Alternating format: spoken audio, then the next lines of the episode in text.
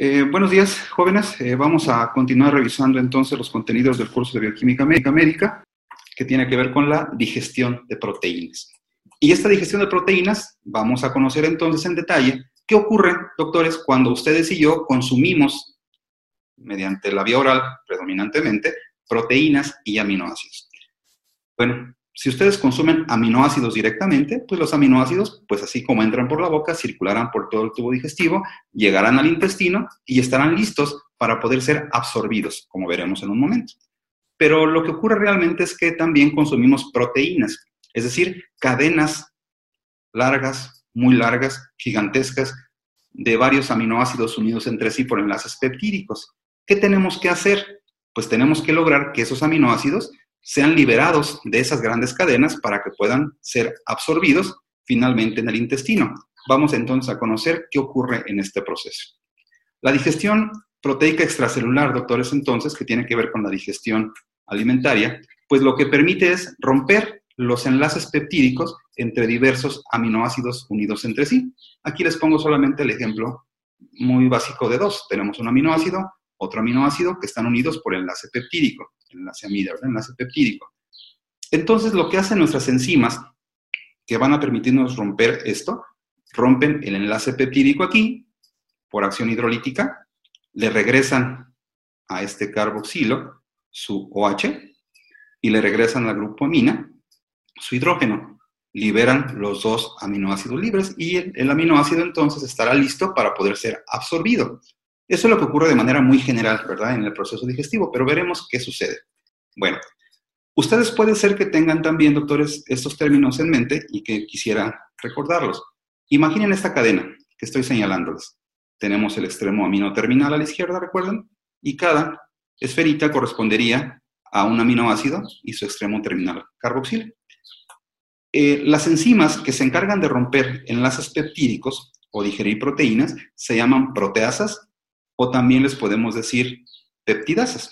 Bueno, estas proteasas o peptidasas entonces puede ser que rompan algunas de las variantes que tenemos, que rompan las partes intermedias de la cadena de aminoácidos que tenemos en cuestión. Si las enzimas rompen en medio, en cualquiera de las regiones intermedias de esta cadena, diremos que tenemos eh, o que estaríamos hablando de una endopeptidasa o endoproteasa, ¿verdad? Una endopeptidasa.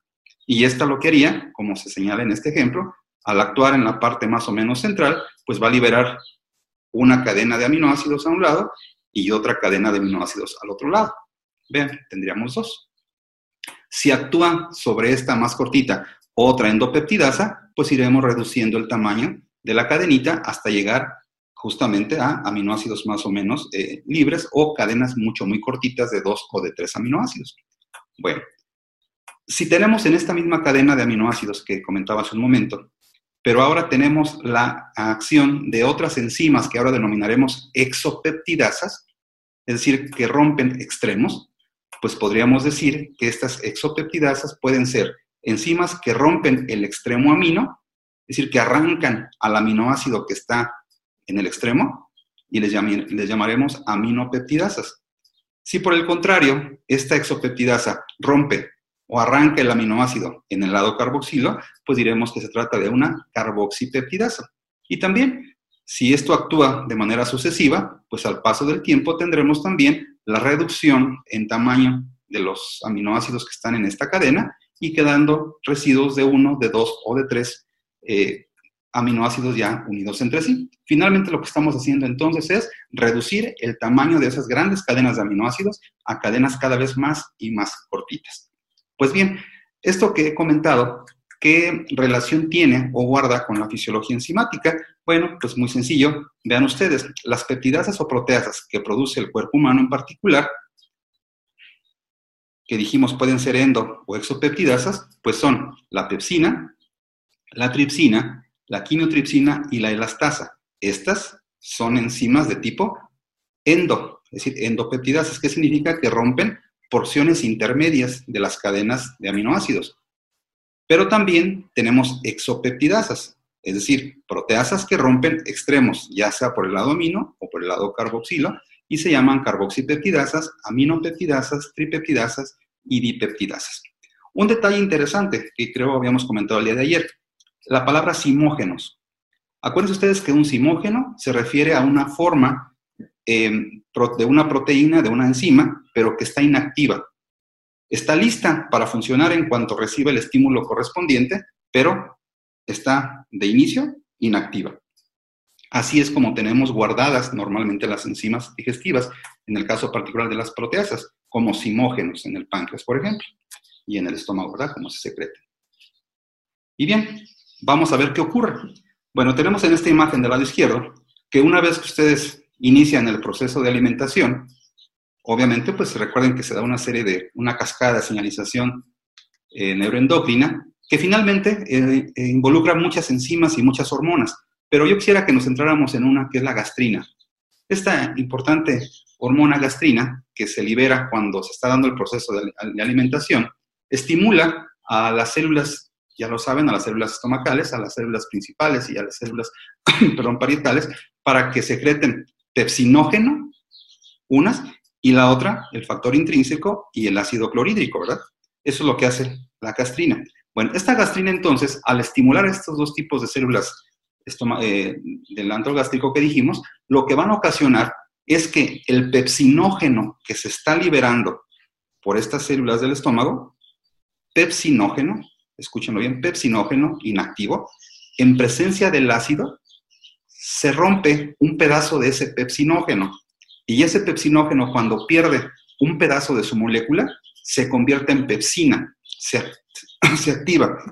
Perdón, entonces la concentración de ácido, al incrementarse gracias al estímulo alimentario, estimula la activación del pepsinógeno convirtiéndolo en pepsina. Y esta pepsina se convierte en la primera enzima gástrica que permite la degradación de proteínas que estamos consumiendo.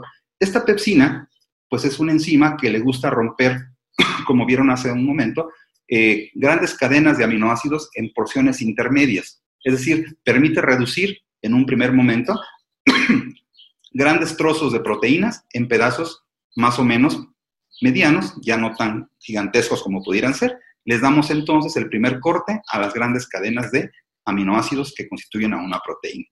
Sin embargo, ustedes saben que el tiempo que dura la digestión en estómago, en un trabajo que me van a entregar el día de, hoy, van a indicarme ahí justamente el tiempo promedio que dura el bolo alimenticio en contacto con la pepsina, Después de este tiempo, se da el vaciado gástrico, ¿verdad? ¿Qué ocurre cuando se da el vaciado gástrico? Bueno, pues la pepsina, que estaba funcionando en un pH ácido, pues se enfrenta a un pH muy diferente, muy alcalino. En ese momento, la pepsina, esas tijeras enzimáticas que estaban rompiendo a las proteínas en el alimento, deja de funcionar. Pero ya logramos dar un corte previo a esas cadenas. Entonces, lo que llega al duodeno, al yeyuno, las primeras porciones del intestino delgado, pues son ya eh, ciertas proteínas degradadas, rotas. ¿Qué pasa? Aún así seguimos teniendo grandes cadenas de aminoácidos unidos entre sí. Bueno, esa pepsina se inactiva y es eliminada. Ya no funciona ahí. ¿Qué sucede, doctores? Bueno, pues en ese momento, también gracias a la señalización que inició en la fase alimentaria, pues el páncreas va a vertir su contenido de enzimas y fluidos necesarios para fortalecer la digestión y arroja bicarbonato, por supuesto, pero también lo que me interesa que conozcan es que permite vaciar al intestino delgado, al duodeno particularmente, tripsinógeno, quimiotripsinógeno, proelastasa, procarboxipeptidasas A y B. Vean los términos con los que termina tripsinógeno, quimiotripsinógeno, con los que inicia proelastasa y procarboxipeptidasas. Estas son formas simógenos, simógenos. ¿Qué significa esto? Pues que no funcionan así, tenemos que activarles, tenemos que quitarles una parte de su molécula para que se conviertan en enzimas activas. Y esto se logra gracias a un poco de la pepsina que va quedando aquí, bueno, dijimos que iba siendo eliminada, pero en el intestino, las células intestinales cuando perciben la presencia del alimento, eh, expresan una enzima que se llama enteroquinasa. Esta enzima enteroquinasa, doctores, enteroquinasa, actúa sobre el tripsinógeno y lo convierte en tripsina. Repito, la enteroquinasa que se expresa en las células eh, cepillo, en el borde de células cepillo dentro de duodeno y ayuno, convierten al tripsinógeno en tripsina. Y esta es una enzima sumamente activa que empieza a cortar y a romper los trozos, los fragmentos de proteína que venían desde el estómago y que fueron incompletamente rotos, degradados por la pepsina. ¿De acuerdo? Bien. Esta misma tripsina actúa sobre sí mismo, sobre más tripsinógeno. Entonces, fortalece la presencia de mayor cantidad de tripsina. A su vez, esa tripsina que también se está produciendo de manera concomitante, también estimula al quimiotripsinógeno, lo activa, modifica su estructura, le arranca un pedazo y el, el quimiotripsinógeno se convierte en quimiotripsina. Ese tripsino, esa tripsina que se ha producido también actúa sobre la proelastasa y la convierte en elastasa y también sobre la procarboxipeptidasa A B y las convierte en las formas activas. De esta forma, entonces, la tripsina, doctores, tiene un papel fundamental en la activación eh, posterior de todas estas enzimas degradativas de proteínas. Y entonces, ahora sí, el arsenal de proteasas que tenemos en el intestino, todeno y ayuno principalmente, pues van a permitirnos lograr la degradación casi completa de los grandes fragmentos de proteínas que estamos consumiendo.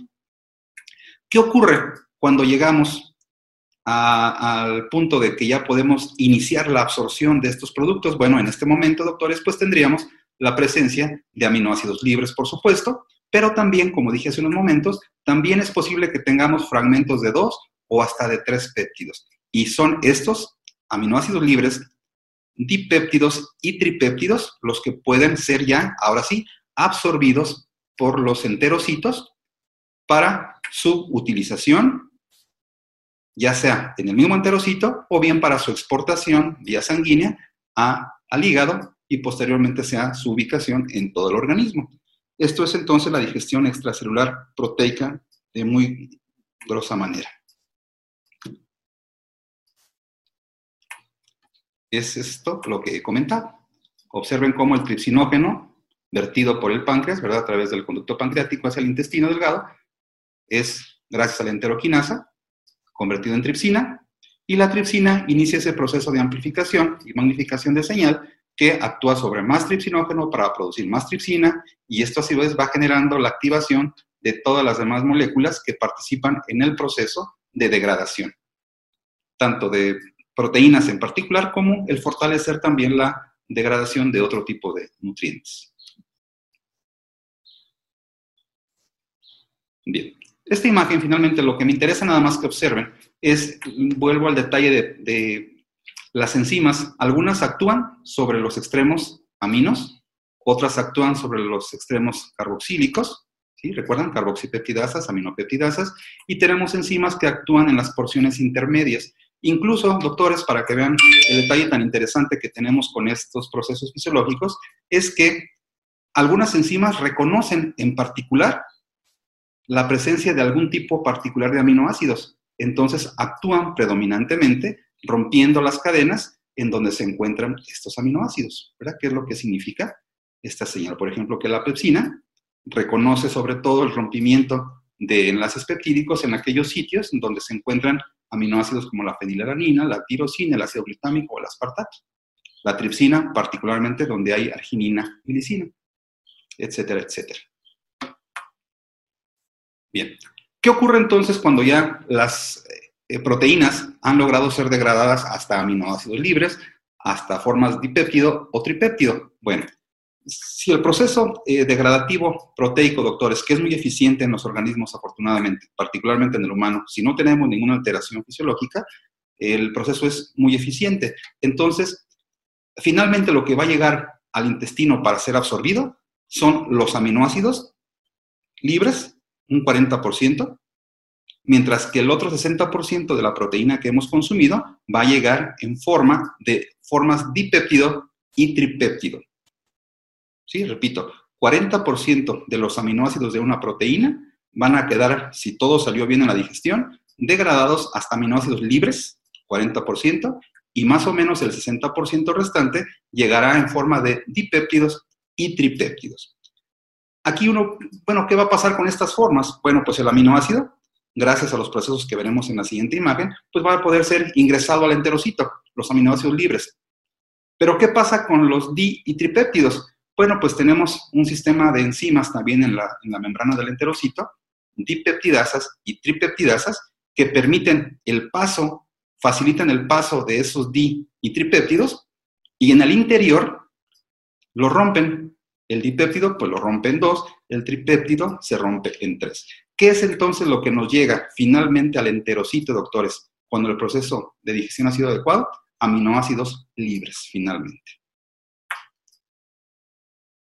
Bueno, si ustedes recuerdan, si ustedes recuerdan, cuando hablamos de las exosas, de la glucosa, la galactosa, manosa, estas, indicábamos que estas tenían transportadores de tipo SGLT o GLUT, ¿se acuerdan? Únicamente dos categorías de transportadores. Pero teníamos tres o cuatro exosas importantes. Bueno, si tenemos 20 aminoácidos que provienen de las proteínas, además de otros aminoácidos no proteicos, imaginen ustedes entonces el tipo de transportadores que tenemos. Hay muchos sistemas de transportadores, muchísimos, y en la actualidad se están investigando más y más cada vez. Esto que les pongo en esta imagen, quiero que observen lo que se ve aquí como trasfondo, pues son los enterocitos. Bueno, pues a lo largo de los enterocitos, doctores, tenemos múltiples sistemas de transportadores. ¿Y por qué tenemos múltiples sistemas de transportadores?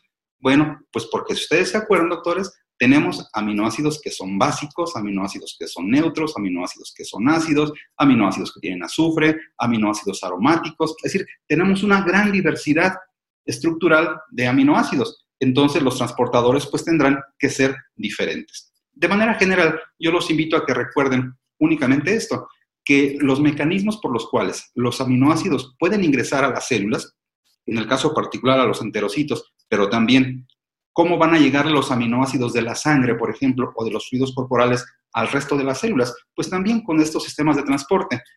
Los aminoácidos pueden penetrar a las células por difusión pasiva, por transporte activo, mediado por sodio, por transporte facilitado independiente de sodio, y existe un, un sistema de transporte que voy a comentarles enseguida que se llama gamma-glutamilo. Son básicamente los cuatro sistemas de transporte por los cuales los aminoácidos logran ser ingresados o logran llegar al interior celular para que aquí puedan ser, repito, utilizados con fines catabólicos, anabólicos o bien exportados, como lo haría el enterocito. Bien. Bien, eh, vamos a hablar entonces del ciclo gamma-glutamil. Ese comentaba que es muy importante, por ejemplo, en hígado, en riñón. Bueno, eh, aquí yo quiero primero comentarles que existe una molécula, el glutatión, ese famoso antioxidante que hemos comentado, ¿verdad? Es una molécula antioxidante, pero que también, dentro de otras funciones en el organismo, permite o nos ayuda a que las células, en este caso hepáticas, que es el ejemplo del que hablaremos, permite que los aminoácidos que están llegando aquí a la matriz extracelular puedan ingresar al interior del hepatocito para su utilización. Y el sistema este de transporte se llama sistema o ciclo gamma-glutamil, llamado también ciclo de Meister. Es muy sencillo, verán, aquí se ve un poco complejo por las estructuras, pero verán que es muy sencillo. Primero, quiero que conozcan a esta molécula que se llama glutatión. Este es el glutatión, esto que les estoy señalando. Este glutatión realmente es un tripéptido, es una molécula constituida por los aminoácidos ácido glutámico, esto que observan aquí es el ácido glutámico, ¿sí? Después tenemos la cisteína y después tenemos a la glicina, el aminoácido más pequeñito. Bueno, entonces repito, tenemos la glicina, la cisteína y la glutamina en el glutatión. Este es el glutatión. Bueno, el glutatión se encuentra dentro de las células, en el hepatocito en particular. Este glutatión doctores, se aproxima a la membrana citoplasmática del hepatocito. Y aquí, doctores, tenemos una enzima que se llama gamma-glutamil transpeptidasa, que es esta que está aquí señalada. Gamma-glutamil transpeptidasa. Esta enzima gamma-glutamil transpeptidasa, lo primero que va a hacer, doctores, es pegarse, ayudar a que el glutatión, vean, gamma-glutamil transpeptidasa, se pega con el aminoácido que queremos ingresar. ¿Y cómo ocurre este proceso? Bueno, aquí está el glutatión. La gama transcriptidasa atrapa el glutatión. Vean, lo mueve. Y esa misma enzima, gamma-glutamiltranspeptidasa, vean lo que ocasiona. Vean, aquí tenemos los tres aminoácidos y la unión con la enzima, que es lo que indica la gamma. ¿Qué pasa cuando ya pegamos la gamma? Vean, ¿dónde quedó gamma? ¿Dónde quedó gamma? ¿Dónde quedó glu? Vean, esta porción gamma-glu se rompe. Se rompe aquí este producto y nos libera estos dos.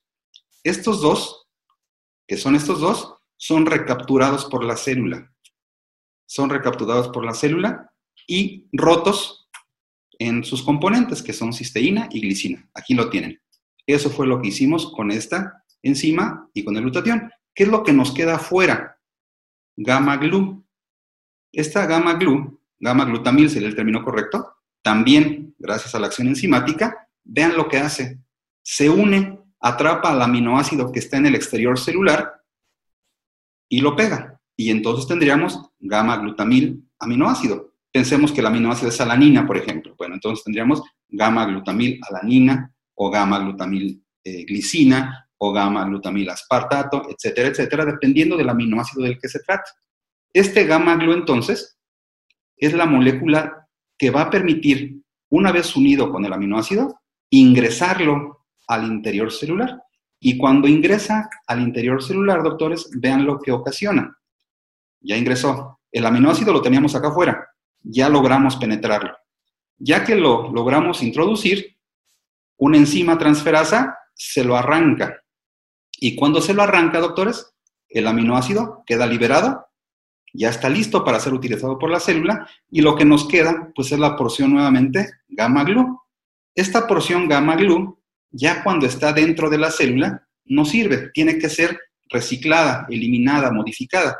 Y en efecto, lo que ocurre es que esta gamma glu se convierte en esto, 5-oxoprolina, sufre por conversiones enzimáticas una conversión a ácido glutámico, se le pega otra cisteína, se forma la gamma glutamilcisteína, doctores, y gracias a esta enzima que se llama glutatión sintasa, se vuelve a producir y a regenerar el glutatión para que a su vez inicie nuevamente el proceso. ¿Qué estamos haciendo entonces aquí en esto, doctores, finalmente? Ayudando a que los aminoácidos que están llegando acá al exterior celular puedan ser atrapados. Vean cómo entonces es una vía mucho, muy eficiente, muy cortita, pero que permite la utilización óptima de todos los recursos que la célula tiene. Este proceso es nada más un ejemplo de, la, de lo interesante y de lo complejo, por qué no decirlo, que puede ser el proceso de los aminoácidos. Esto que les estoy comentando es solamente uno de las vías de, de ingreso de aminoácidos a la célula. Los otros transportadores son un poco más complicados en su funcionamiento, por eso me interesaba sobre todo que conocieran esto y que supieran que el glutatión, además de tener poder antioxidante en las células, pues también tiene otras funciones como esta, ayudarnos a penetrar, a ingresar aminoácidos al interior celular. Y finalmente, aquí como detalle de enzimología clínica también, pues esta enzima, la, la gamma glutamiltranspeptidasa, doctores, pues es utilizada para evaluar el daño justamente hepático. ¿Por qué? Pues porque si decimos que se está expresando en las membranas de los hepatocitos, si una persona tiene niveles elevados, ¿Qué quiere decir, doctores? Que las células del hepatocito, los hepatocitos, están siendo destruidos y están aumentando su permeabilidad y por tanto están liberando las enzimas. Y eso está indicando una lesión hepatocelular. Esto que les pongo aquí es complejo y en efecto parece complejo y en efecto lo es. Son los diferentes tipos ya de transportadores, además del glutamil, que tenemos para ingresar aminoácidos. Por ejemplo, estos A mayúscula, A mayúscula, este, cada uno de ellos está en relación directa a cierto tipo de aminoácidos. Vean, aminoácidos neutros, aminoácidos aniónicos, histidina, glicina, alanina, serina, cisteína, beta-alanina, taurina. Ven, entonces tenemos muchos tipos diferentes de transportadores que son los que permiten que la célula haga uso de los aminoácidos que le llegan a su exterior para poderlos incorporar a su economía celular y de esta manera utilizarlos para los fines catabólicos anabólicos que la célula considere pertinentes. Una fotografía más que, repito, se ve compleja y en efecto lo es, que indica cómo los enterocitos, finalmente cuando logran hacer la absorción de los distintos tipos de aminoácidos, en función de la característica molecular de cada aminoácido, pues finalmente llegan a las células y de ahí son exportados a la circulación para que sean, repito, enviados primero al hígado y después de ahí ya puedan ser distribuidos al resto del organismo en función del tipo de célula donde se requiere. Finalmente, ¿por qué es importante hablar de transportadores? Me dirán, sí, bueno, ¿por qué si son tantos y no los vemos con detalle, por qué si los vemos? Bueno, pues por esta razón, doctores. ¿Qué pasaría si se descomponen los transportadores? Obviamente, pues los aminoácidos no podrán entrar, ¿están de acuerdo? O bien, una vez que están en los fluidos, no pueden eh, o se saldrían de la célula en cantidades exageradas. Y en efecto, hay enfermedades que se llaman aminoacidopatías, en las cuales se descomponen los mecanismos por los cuales las células absorben o retienen aminoácidos en la economía corporal. Y así tenemos diferentes eh, alteraciones que veremos en las siguientes sesiones. Nada más se los comento para que lo tengan en mente la importancia de conocer transportadores en aminoacidopatías.